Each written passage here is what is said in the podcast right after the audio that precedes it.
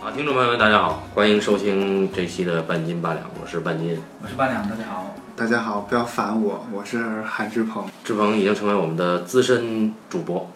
是靠潜规则上位的。对，欠了谁我们先 不说。我们这次请志鹏来呢，是有一个重要的议题。这些议题从哪儿说起呢？啊，是这样的，大家都知道去年这个出了很多黄赌毒事件，对吧？拒绝黄赌毒啊，本本本对播客拒绝黄赌毒。我们播客严格抵制黄赌毒。但是去年呢，确实出了很多演艺圈的黄赌毒事件，嗯其中呢有一位就是大家耳熟能详的王学兵老师，嗯，他就因为这事儿给进去了。他进去倒好，这外边有一个人就急坏了。这一干人是谁呢？是他最近演的一部电影《一个勺子》的主创，王学兵是主演的。哦，王学兵是主演，王建民，而这个片子是在去年的金马奖是也是大受欢迎啊，得到对了这个奖项。对，嗯， 影片的主创是陈建斌、蒋勤勤、王学兵这几个人，那主创少了一条腿，这片子就少了。那这个消息对于充满了文艺梦想的呃艺术中年这个陈建斌老师来说，绝对是一个重大的打击啊。对，这个这是陈建斌老师的处女作呀、是嗯，一个勺子是一部特别文艺的电影，文艺片，绝对是文艺片。这样一个文艺片儿是陈建斌老师他的处女作，嗯大家就很好奇，这跟陈建斌老师以前在我们心目中的形象很不一样啊。对啊，乔家大院儿，特别是这个让全国观众嗯已经横已经扫到了美国去的《甄嬛传》，嗯嗯，才让我们让我们印象深刻。嗯，嗯对，如今他居然又弄出了一个文艺片啊，嗯，是他一直这么文艺呢，还是突然抖了一下文艺呢？呃，这肯定，这肯定是因为他一直磨样。陈老师他是专业的这个院校毕业啊，嗯中央戏剧学院对，在中戏这个新疆班，这个是是新疆妈妈他这是新疆人啊，啊，那就不知道了。他还有李亚鹏一届吧？他反正是中戏正儿八经的呃高门子弟吧，嗯，然后那一辈的那一辈也是精英辈出，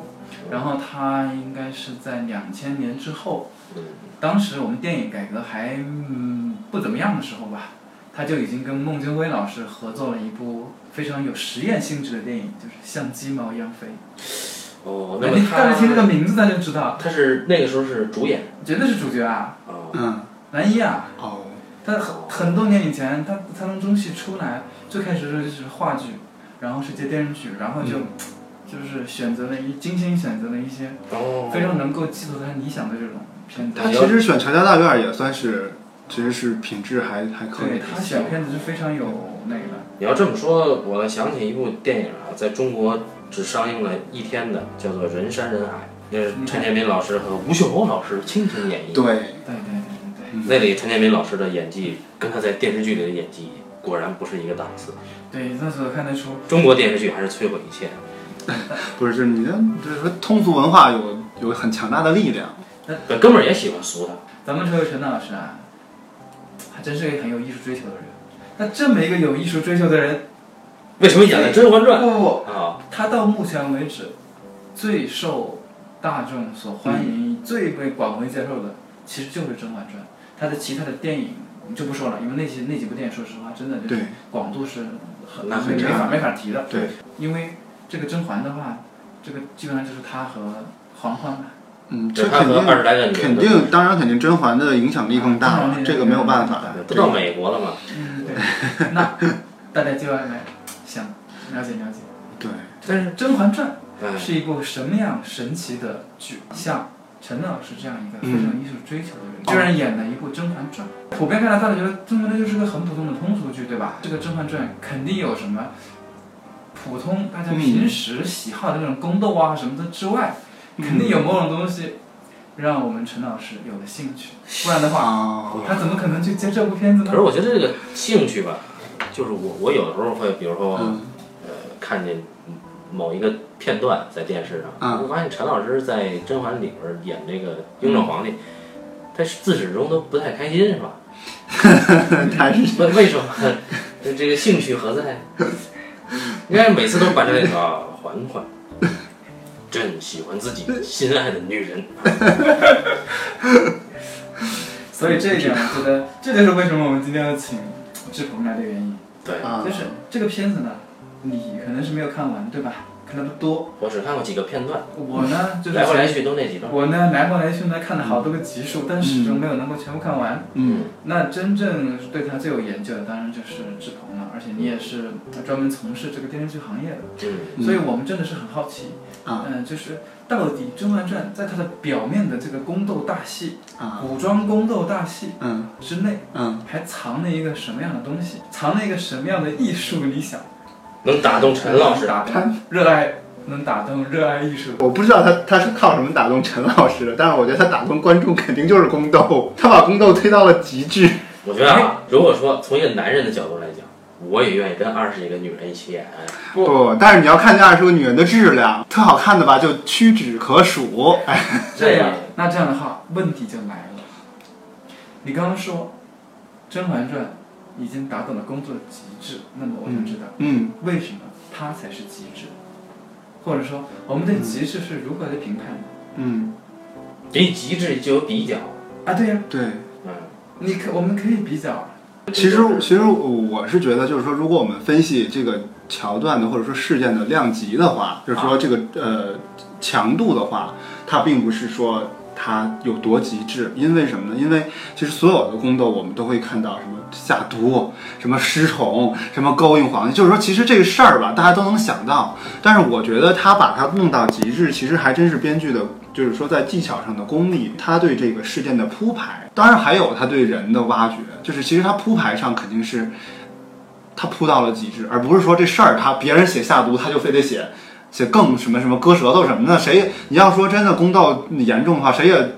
严重不到人，就是把胳膊什么全砍到装在那个那里面的。但其实这这是最重要的，这这是最强的事件嘛。但是其实《甄嬛传》里还没有这种这么极致的事儿。但是其实它是我认为它是技巧的铺排，就是它把整个节奏不缓不急的弄得非常好，然后让你关心所有人的命运。而且它的宫斗肯定就不是说谁有多坏，就是其实每个人都有特别大的无奈。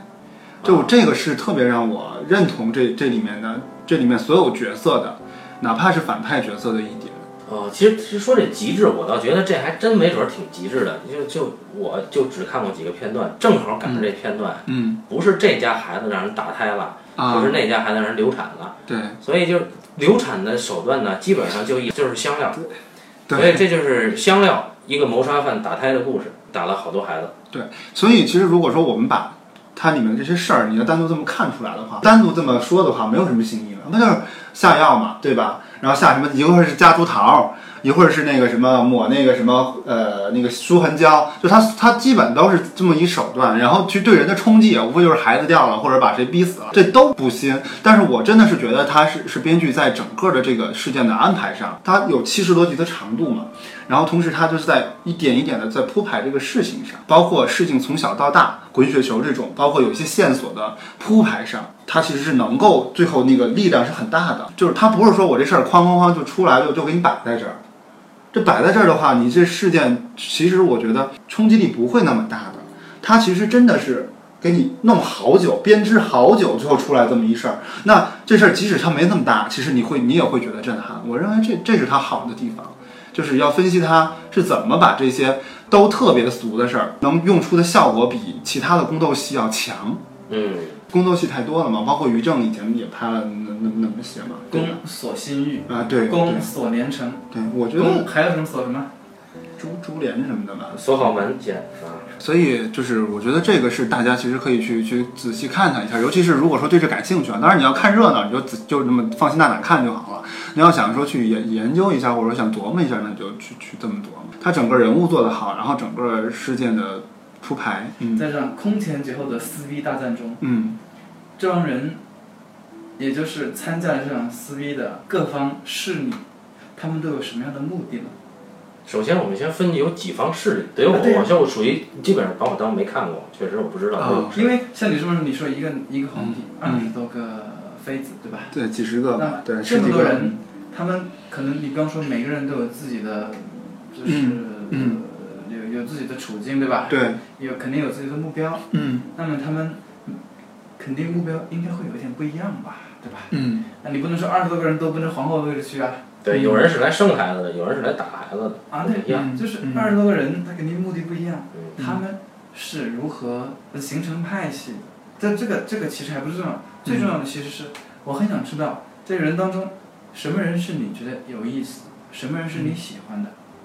或者或者什么人你会让你觉得很极致？啊，其实最喜欢的怎么说呢？就是说，我觉得哈，我就我觉得人物都有有几个我都挺喜欢的，一个就肯定是华妃嘛，这个是大家都很喜欢的。为什么呢？这人啊，他其见实人就是矫情那种。对他其实没没那么多心眼儿，他其实特傻。嗯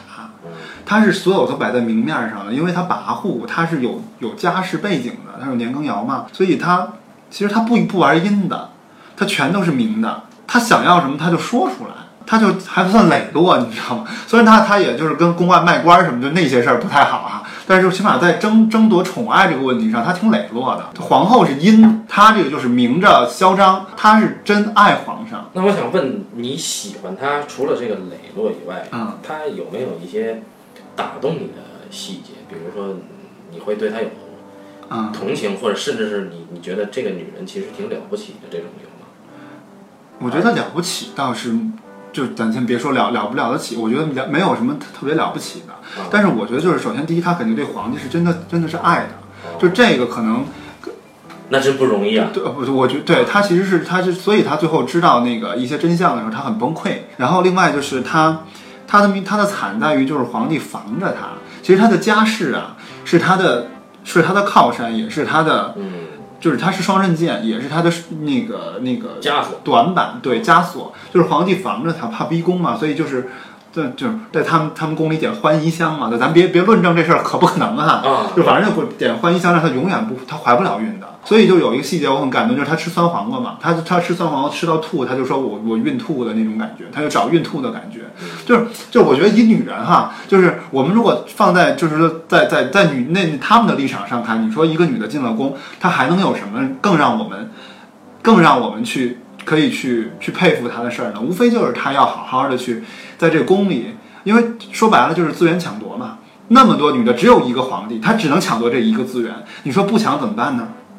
你比如说啊，呃，这里面主角是孙俪老师演的嬛嬛，对吧？对，甄嬛，对，她应该有主角光环的。对呀、那么有就所谓主角光环，就是她一定做过一些事情能嗯够打动大家。嗯啊，或许是呃，比如说是仗义之举嗯啊，或许是什么，但是华妃其实，在你描述中，我们感觉好像她没有没做过什么对别人好的事情，是吧？只没是有专心专一的爱对皇帝对。对，哦，我认为这个就够了。嗯，大家不是说嘛，嗯，你的身为一个女性，只要你真诚地爱过，对一切她其实都是可以爱原谅爱的哇是塞，他爱的还是挺纯粹的，我觉得是这样。当然他有这私利，他绝对有私在一利。个物欲横流的社会， 在一个那么残酷的战场里，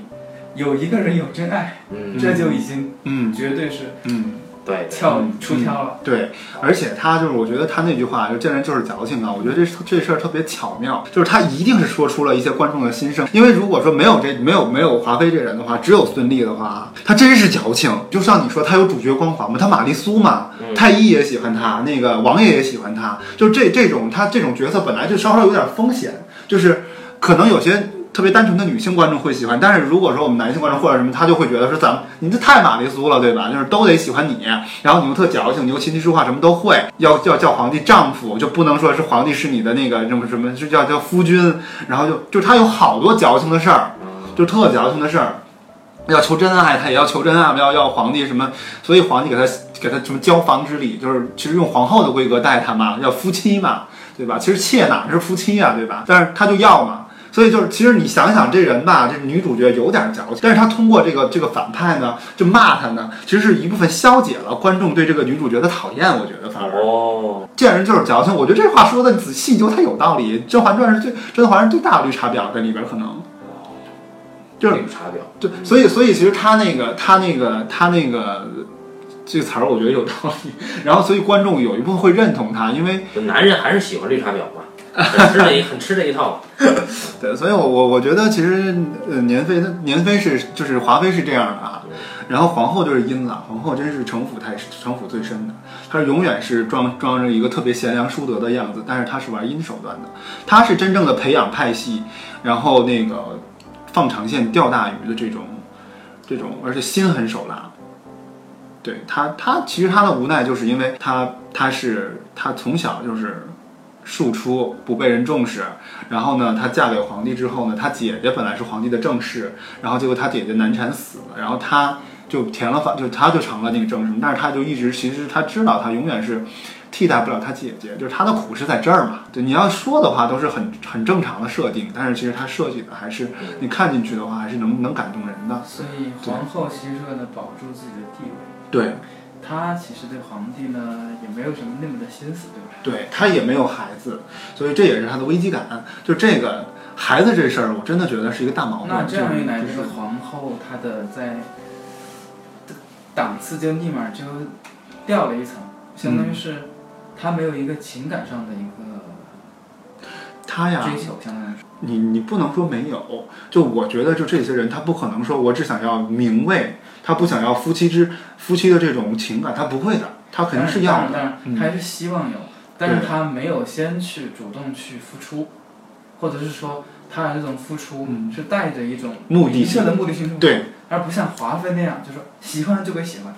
嗯，华妃还是挺挺。这华妃对皇帝是有占有欲非常强，是吧？占有欲非常强，而且她是她真是明着来，她跟皇后也叫板。啊，就是很酷嘛，嗯，对，所以其实大家喜欢她是在这儿嘛，她是明她她她在皇后那儿去那个皇后问问早安的时候，她迟到啊，或者是明着跟皇后就语言的交锋什么之类的，就讽刺皇后年老色衰啊什么的。其实她是一个她是一个她是一个简单的，要不然也不会花样作死，到四十四十多集的时候就死掉了。她要有城府的话，她能撑到七十集吧都。她就是因为太请问皇后撑到了多少集？皇后撑到最后啊，皇后是大 boss，终极大 boss。皇后好厉害啊！啊，对就是蔡少芬老师演的嗯啊，，对，他是终极大 boss 嘛，所以就是我我觉得就是这个这其实他的人物啊做的算是扎实，嗯，嗯，除了华妃和皇后，还有什么？就是有其他追求的妃子吗？我觉得有一个有一个角色啊，我觉得是需要可以研究一下，就是安陵容，哦，就是陶欣然演的这这这这这个，她是那个她呢是什么情况呢？是她是一个小门小户出来的，就是一个县城县丞相的丞，就县城的人家，就是她一来出身就比别人低，从小就属于那种小心谨慎活的，就是她妈妈好像是也也失宠什么的，就姨娘就欺负她什么的，所以她就想出人头地，想说我选进来了，我要给我给我母亲撑腰，但是呢。可能在什么，比如说姿色上，或者说在什么上面，在手段手段上，没有其他的人家家族也没有撑腰的，什么就，所以他就有一段很长时间不得宠，而且他他第一次事情竟然失败了，哦，就是他特别，因为你想人特别渴望一件东西的时候，它有来临的时候，其实有的时候你会发挥失常，嗯，等会儿，我怎么觉得这个？当然，我们是拒绝黄赌毒的 啊。那从医生理学角度上讲，啊，失败不失败跟呃女的不是他就是在理性他就是在颤抖，所以皇帝就觉得说你我不我不想勉强你，他是胆他是怕的颤抖，他他其实是没见过什么世面的一个，所以我们的雍正皇帝还是一位 gentleman，啊，对，挺 gentleman 的，对，然后就给就走了，然后他他就成了众人的笑柄。然后他后面的极致是在哪儿呢？他其实已经，他最后没有任何武器的时候，他是用身体当武器的。就我觉得这个悲剧是挺挺让我心疼的。他后来跟了皇后那一派，就是然后他用他会唱歌，唱歌特别好，皇后就训练他唱啊歌，嗯然后他就用唱歌这个勾引皇帝嘛，就是说让皇帝来他那儿。然后但是呢，这个条件就是他每次侍寝，皇后都会让他喝一碗药，就是永远就是打就是不让他怀孕的药。其实他真的后面在作践自己的身体，包括后面嗓子都已经哑了，他就开始点香。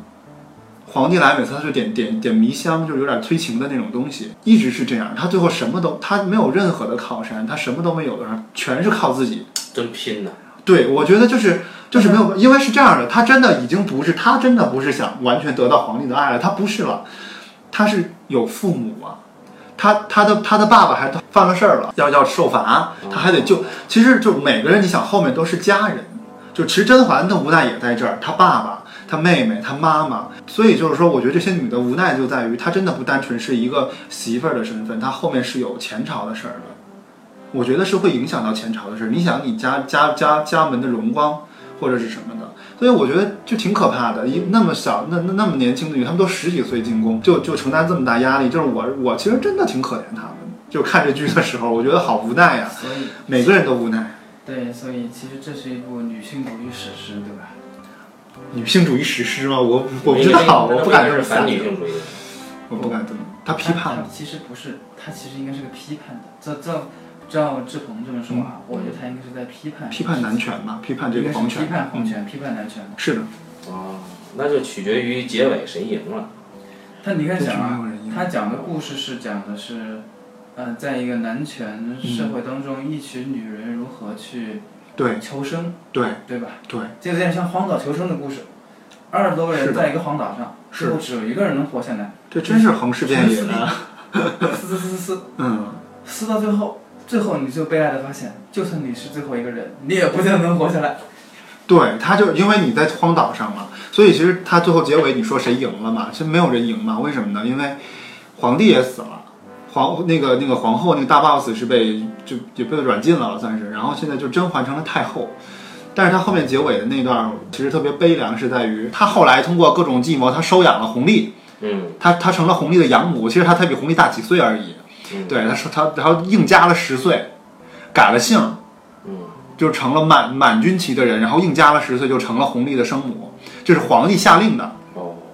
对，说他是说他不是养母，是生母嗯，但其实也不是亲生的。然后结果弘历当了皇帝之后，就有一天就来看他，结尾的时候就说说我读什么什么史书，他就讲了一故事，就是那个故事大概就是哪个那个王更宠爱幼子，说那个偏心的事儿，讲了一个偏心的历史故事。然后他就说说，我想那个都是亲生的孩子，既也尚尚且如此，那我不是额娘亲生的，怎么怎么样的。然后甄嬛甄嬛肯定知道，甄嬛就说那好，那我们把她自己亲生儿子说，那你把这个你这弟弟啊，我想跟你商量，你把他过继给你那个十十四叔吧，就是他他家。他也去世了，他也没有什么后，就是你过继过去吧。然后这回皇帝就放心了，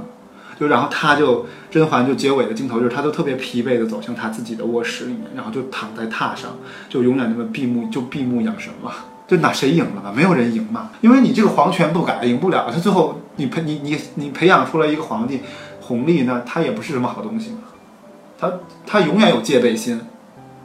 就是你自己的孩子，万一你将来给他扶上位的话，我怎么办？所以他最后其实他跟他自己的亲生孩子分离了嘛。所以一切都很幻灭，到最后。很幻灭。我觉得那制度让让人励志不了，就就得幻灭，哪有什么真爱啊呀、所以它前半段可能是一个嗯励志片，嗯讲述一个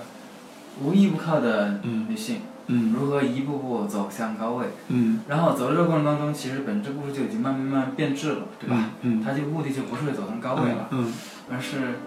而是而是而是为了求生了，对吧？它有中间很大段，对它只是为了让自己能活下来，安全一点。中间还有什么报仇之类的，对吧？对呀、就是他特别好，就是前面啊，就是他在没黑化，就是说这人还是属于那种纯洁的时候，甄嬛的时候，他设置了一个华妃老骂他说见人就是矫情，让观众觉得你别老装装的你玉洁冰清似的，对吧？你你你那什么，你还不是有个太医护着吗？太医喜欢你吗？你后来你还不是有了一个王爷嘛，对吧？没有这些人喜欢你，没有太医的话，没有这外挂的话，你早就死了。就是其实你要这么说，他肯定就他就是这样，所以他就老让华妃骂他见人就是矫情。华妃一死，他后来就黑化了。他真正黑化的时候，观众就不骂他了，为什么？他真实了。哦，你这人你不能永远是白莲花。他当然他一开始也不是白莲花，他一开始这这人心计是有的，他一开始就知道藏着，就就就韬光养晦，他就不争宠。嗯但他这心计是有的啊，但是他后面他开始整体的那个往回翻，开始想报仇什么的时候，他黑化的时候，那就是其实观众就开始认同，我觉得反而会认同他，因为他你没办法，你在这个环境，你想独善其身，对吧？他前面说说。呃，前面听听华妃说那个，就宫里的嬷嬷，她在宫外的时候，宫里的嬷嬷讲这事儿，说那个什么华妃特别美，她说以色侍他人，能得几时好？就是她还嘲笑人家说你只以美色来来勾引皇帝，他就想通过诗书、通过学问来勾引皇帝。结果后来发现内涵。他幻灭了，他不是皇帝喜欢他，就是因为皇他长得像像那个纯阳，像皇帝的结发妻子，这个是对他最大的打击。就是你以为你没有以色侍他人吗？你你你再怎么知道诗书，再给他还参政议政呢？你这后来。所以言就是一切，是吧？ 对呀、就是所以这这挺幻灭的嘛。我觉得这这个制度，我我其实我真觉得，如果我们引申点谈的话，就我觉得那皇帝制度挺挺差劲的，因为我我后来好像了解了一下那个那个就是侍寝的这个制度嘛，啊就是就挺挺挺不人道的，就是把人扛来吧，那个妃子啊是不能就是正常就睡的。她必须得从那个皇帝的，皇帝是盖着你，我不知道你们知不知道啊？不知道就是皇帝是盖着被子的，盖着被子他要露着脚，嗯，然后妃子被抬进来的时候呢，她不能你钻被窝不能不能随便钻的，她是要从脚的那个地方嗯匍匐钻，他从皇帝的脚的地方钻进去，匍匐到皇帝皇帝身上。在整个过程当中呢，太监是要在外面听的，他要有时辰的。如果你太久了，太监是在外是在外面叫的，他不允许你皇帝太纵欲，所以他太监是会在外面提醒你，就是差不多差不多了。如果你再三叫皇帝还不那什么，就是他那那太监就开始使劲在外面闹了。这这是史实，这是对，这是那什么的，对，这是我看的是书里面什么有记录的，就太监是真的控制那个时间，然后皇帝也挺惨的。对对，我觉得挺惨的，我觉得这真不是个人道的制度。然后呢，就是完了之后抬走了吗？抬走呢，他得问皇帝说是留还是不留。嗯，如果皇帝说留，OK，那就记录在案说皇帝跟他睡了，就是说那个留。说不留是怎么回事呢？要用一个什么东西倒他的那个，就是让让那个东西留下来，你知道吗？就是你不能让皇帝的那个。哦那个那个那个精液呀、什么的，他得给他弄出来。哦，我就不能怀孕。对我就如果我真不喜欢你，我就不想让你怀孕嘛，对吧？嗯连怀孕都不能，我觉得这太残忍了。你说这制度，他人能不扭曲吗？首先让我感叹一句，我中国文化果然博大精深，嗯能够拔出来。嗯，这是祖国医学的一项创举。但是这个故事，那照你这么一说呢，它其实是一个挺黑化的故事。它讲的是一个人最开始追求理想，失败了。前一段其实就讲了一个人有崇高的理想、伟大的目标，我追求的是爱情，对，我追求的是精神上的和谐，真的是这样。然后失败了。嗯，而偏偏他是用什么方式表达出来？让所有人都用他，这家伙是个贱人，是个绿茶婊的方式表达出来 的。我们中国人，我们我们的观众说，这哥们儿这姐们儿是个绿茶婊，贱人就是矫情，但大家都忘了，只有这一个贱人追求一种更加崇高的，嗯追求一种超于超过生理嗯和阶级和社会层面上的一种一种一种一种一种目标。嗯，不是是吧我说的不一定绝对，观众都会觉得他是绿茶婊啊，这是我的看法，我的分析。但是有可能观众很认同他。然后在后，而且观众可能前面四十多集的时候，可能其实还在，还因为因为精彩缤纷、精彩缤纷、精彩纷呈嘛，对吧？嗯那么多人，对吧？所以可能还对黄欢可能还没有那么的热爱的时候，嗯是那个时候。等到他后面，他突然有那个明确的目标，说我要搞死谁，嗯我要拿到什么，嗯这个是观众喜欢，因为观众觉得，哎，这个这个人是就像你刚刚说那样，他嗯真实了。嗯，对，而这又又在黑那黑那一把谁呢？嗯黑了一把我们的观众， 我们的观众只有在确定这个姐们儿嗯跟我们一样七情六欲，有了很明确的一个现实的，像一个普通人一样有那样小家子气存在的时候，嗯他才觉得这个人是真实的，嗯他不能容忍我们的嬛嬛有自己的伟大理想，嗯 观众只能够认同一个要去报复、要获得获得权益、获得获得权利、获得利益的一个主人公，而根本不能够认同一个 有自己理想的主人公。我是觉得，如果他这么一弄的话，这个故事还是很有意思的。唯物史观告诉我们，这个嬛嬛虽然黑化了，但是她却造就了康雍乾盛 世啊。所以呢，我们要要换一个侧面来看，嗯对吧？它还是总体来讲还是大方向正确的吧，对 吧？所以按道理讲呢，你这往人个正史上往人掰。广电总局还有我们的观众其实是不喜欢这种。呃，比较压抑、比较幻灭的故事的，嗯而且这里边多么黑呀、对吧？嗯各种黑，嗯那为什么它能收视率这么高？哎，而且这个重播次数如此之多，嗯，那说明观众还是喜欢这个，是吧？还是喜欢然后的黑就行了。悲剧还我们是一般有说力量。我们一般说一个东西在黑什么，就是说一个这个故事藏了什么。一般一个片子藏了什么或者在黑什么，肯定就是它还是有点深度，对吧？所以我觉得陈老师，我们一直一开始说的那个问题，嗯，对就陈老师为什么演这个戏？我觉得他一开始就知道，就已经看懂了这个剧。对他明白这个剧里面有很多东西是在黑人家、黑人家、黑人家，甚至黑他这个皇帝。作为一个有节操的、有艺术追求的演员，他毫不犹豫地会接这个角色，一面演这个角色，一面在黑自己的，一面一面在黑自己，一面在挑战自己，这么棒的一种体验。所以郑晓龙导演还是有眼光啊。有两把刷我子，呃其北实京人在纽约就很这黑，啊，是吗？北京人在纽约非常幻我灭。有点忘记了，幻灭是吧？嗯，就是美国梦的幻灭吗？ 还是什么？对，不不不就可以说是美国移民梦的幻灭，但是它实际上讲的是讲的是家庭到了不同的环境中啊怎样解体的，是非常幻变的。哇我觉得啊，那这个主题我但是是很喜欢。但是这么一说来，说明郑郑郑晓龙导演他的这个作品还是有他的一致性的。你看《甄嬛传》也是啊，前面也是美国梦嘛，嗯也幻灭了。对，是这样的。郑晓龙导演还有一部很有名的片子叫《金婚》，对吧？接着电视剧，哎，对，我知道，金呃，六十六十集，六对五十集，还五是十年，对吧？对金婚是五十年，是吧？对啊，这个片子其实也不是非常的正能量，所谓正能量，它也不是。你是看到结尾了是吗？我是我没有，我只看过几集，它其实很写实的。它啊啊它让它让这里面，你看金婚，按理说，如果按照我们广电总局的要求，或者按照我们正确价值导向，嗯，这个男主角和女主角是不应该有出轨行为的。啊，而这个金婚，先后写了张国立的精神出轨和蒋雯丽的差一点儿精神出轨，所以就是相对来讲，像这样正面，它精是神实际上出轨相对写实的。啊，我觉得嗯对就是这是东西是金婚，其实它讲的是两个人怎么凑合，哦，那你这样说是对对，而不是说你婚姻其实大家是怎么样去维护这个承诺，但是维护的很辛苦嘛。是啊，当然你你辛苦后面还是有回报的，对吧？对你毕竟有家庭的温暖。对，但是人家很写实嘛，你不能说我维护了家庭就好，就全好，嗯那那就很无趣嘛。啊，老有人提到说婚姻是反人性的，我觉得人性就很恶呀，人性应该反的。所以哦，你是这个角度哦，我觉得我我我是赞同婚姻的，我觉得人性是应该反的，不能顺着人性。你如果这样的话，科学、教育全嗯，是反人性，宗那教文明就反人性嘛对，啊，对整吧个文明都反人性嘛。那你这么不对，那你要这么说的话，人文人性就是动物性是吗？嗯，关于这个，那嗯我我觉得咱们还是先不要在这儿讨论了。萨特说，存在主义是一种人道主义，他在这里面就讲了，人性其实是不像不是你说的那种动作的动物性，而它是一种慢慢发展、存在嗯并趋同的一种人类的共同属性，是这样的。也就是说，他所说的人性是什么呢？是人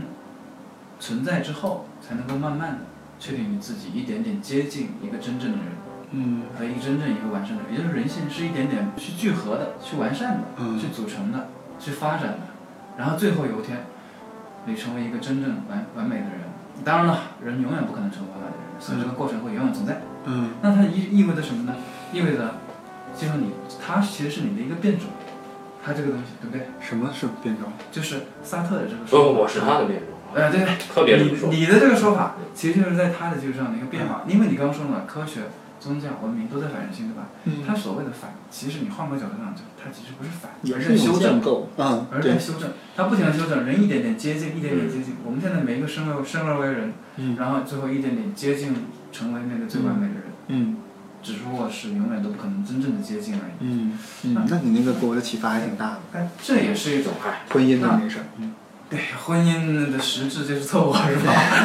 那我们回到这个，真话，回到甄嬛传，回到甄嬛传，就是一个男人和二十几个女人扭曲的婚姻制凑度合，扭曲的这个这个婚姻但制是我度，们翻过来讲啊，我们开始说呢，就是从我们的常规的角度上来讲，就从男性视角上来讲，我们会发现这是一部女性的故事，对吧？女性的嗯女性在一个社会环境中如何去幻变？我们换过来，从女性的角度上来看，嗯，这个皇帝是不是比较惨呢、从男性的角度来看是不吧？，从女性的角度上看嗯，这么多女性，嗯对一个男性，这个男性真的很幸福吗？对，所以陈建斌老师不开心 呐，啊，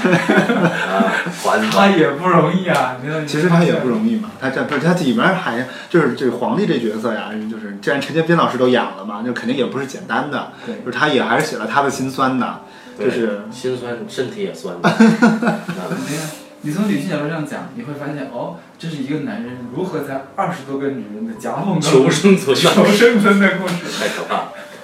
啊哎呦他虽然有足够大的权利，嗯他好像有生杀予夺，是吧？嗯生杀予取，好像是可以做到，但真的能做吗？不能。华妃她就不敢动，对吧？对皇后她也不会轻易去动她。对，因为那是国母嘛，对那个对他妻子还是敬重的，我觉对，得他这也个有他的约束，嗯这种约束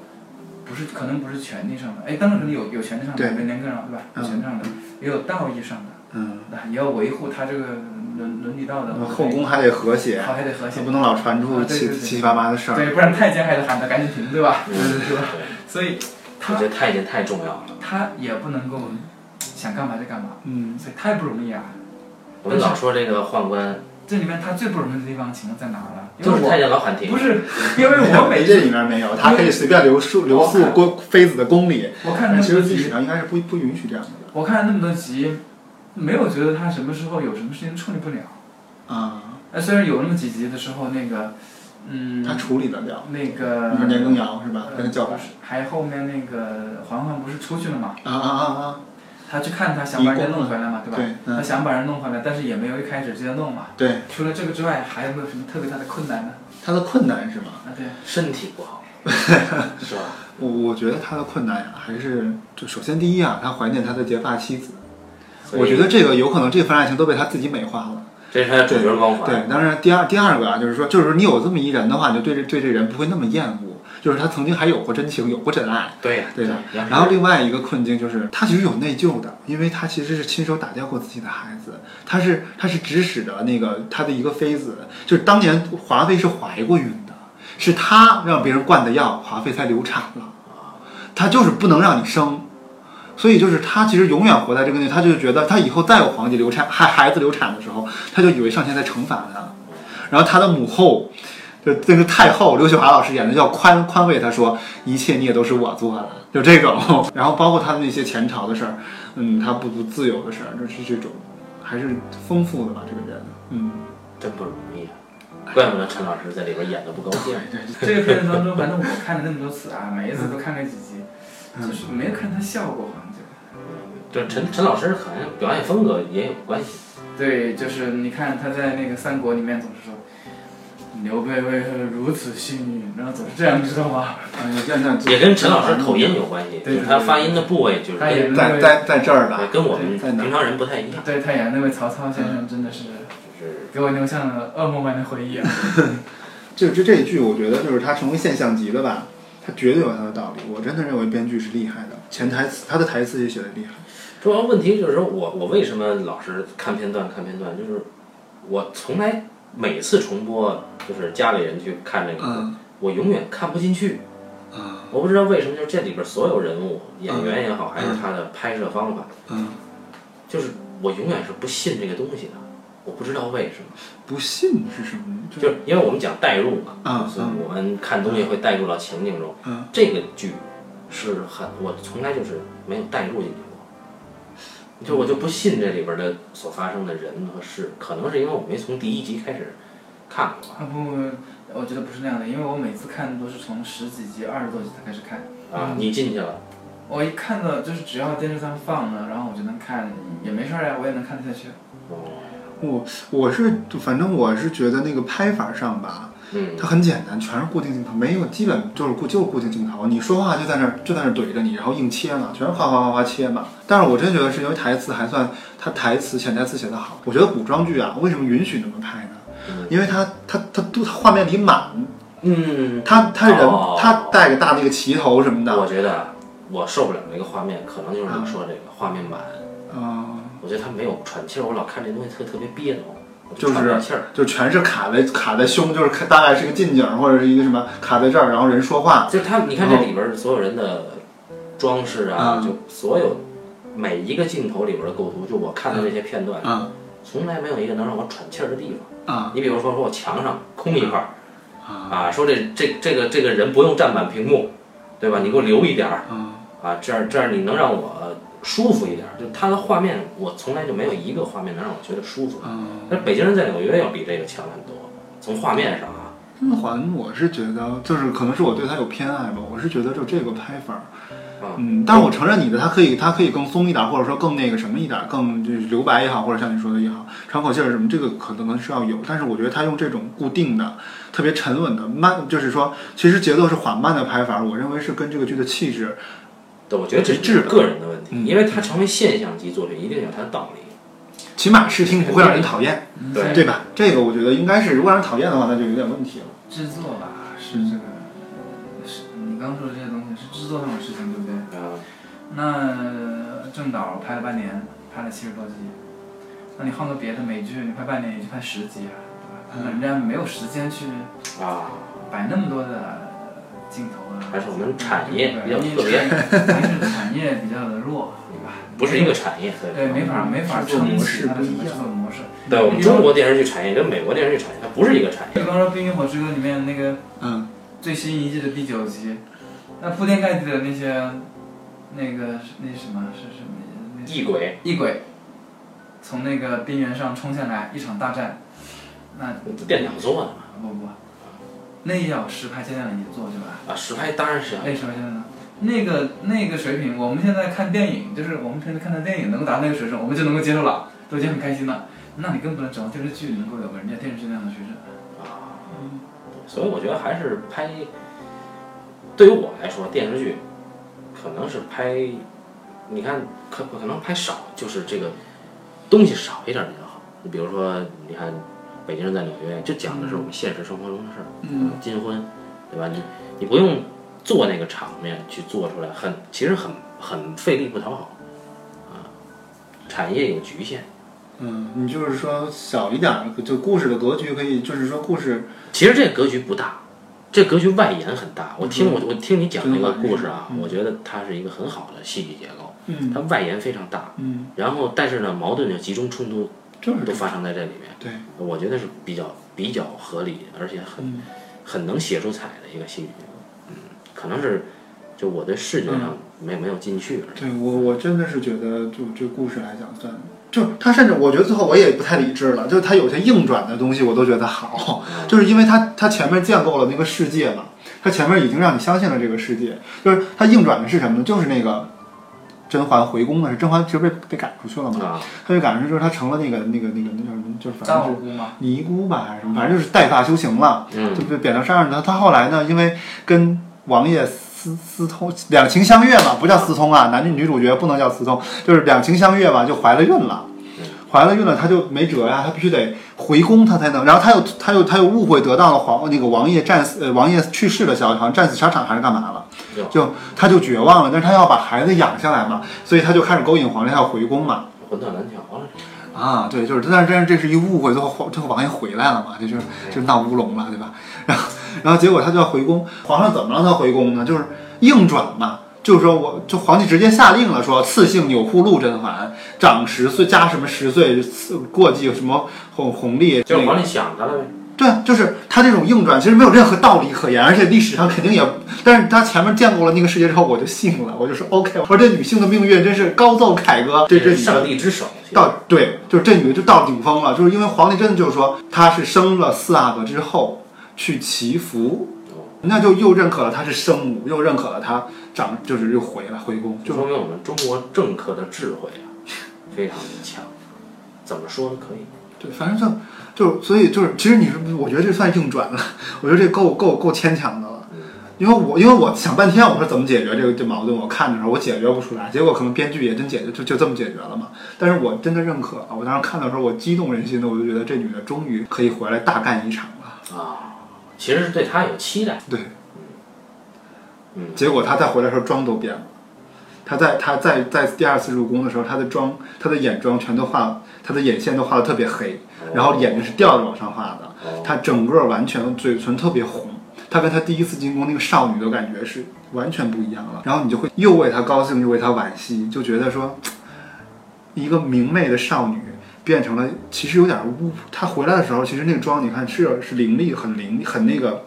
力气很力力气的转，对他已经完全不是玛丽苏了，他就就变成腹黑的一个一心个，机婊。对对对，哎对对对，他已经变成这样了，就你你就觉得真唏嘘啊，就人呐、就是这样的、